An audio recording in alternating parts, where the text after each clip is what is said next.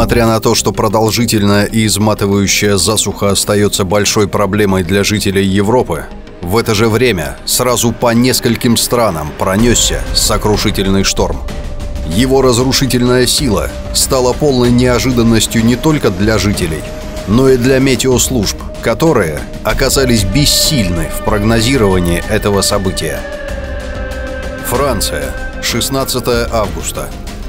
После продолжительной жары на столицу обрушились проливные дожди, затопив несколько станций метро и остановив автомобильное движение во многих частях города. За полтора часа вылилось более половины месячной нормы осадков. На следующий день шторм накрыл другую часть страны. В Сент-Этьене и Лионе сильный ливень и град превратили улицы в ледяные реки. Ужасное утро пришлось пережить 18 августа жителям и отдыхающим французского острова красоты. Живописные прибрежные пейзажи Корсики мгновенно превратились в кромешный ад. Накануне синоптики предупреждали всего лишь о сильных грозах с мощными порывами ветра. Оранжевый уровень тревоги был объявлен слишком поздно, уже после того, как шторм пришел вглубь острова и эвакуация была невозможна. Сильные порывы ветра достигали свыше 220 км в час. Стихия пронеслась по кемпингам отдыхающих, сметая все на своем пути. К сожалению, не все пережили удар стихии. Несколько человек погибло, и десятки получили ранения.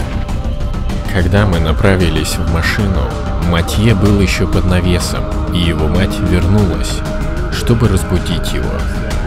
Мы взяли самое необходимое, и я сказал, идем быстро в машину. Мы сели в машину, а Матье только вышел из-под навеса и почувствовал, как земля содрогнулась от вырванного с корнем дерева. Я был уже за рулем, когда увидел пыль и падающее на нас дерево, и сказал, все, мы погибли.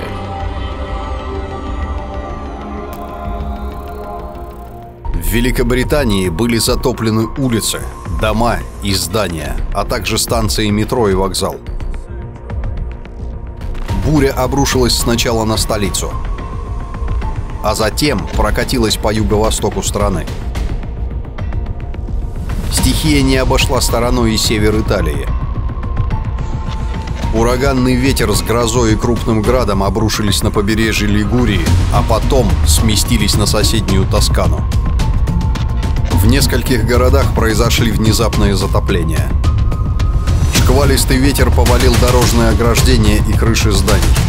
Полный хаос из-за шторма происходило на территории Испании. Местами количество осадков, прогнозируемых на месяц, выпало за один день. Есть пострадавшие. В этот же день шторм пронесся по многим населенным пунктам Словении и Австрии где забрал несколько человеческих жизней и нанес огромный ущерб зданиям, транспортным средствам и линиям электропередач. На следующий день ураганный ветер оставил разрушения в Польше.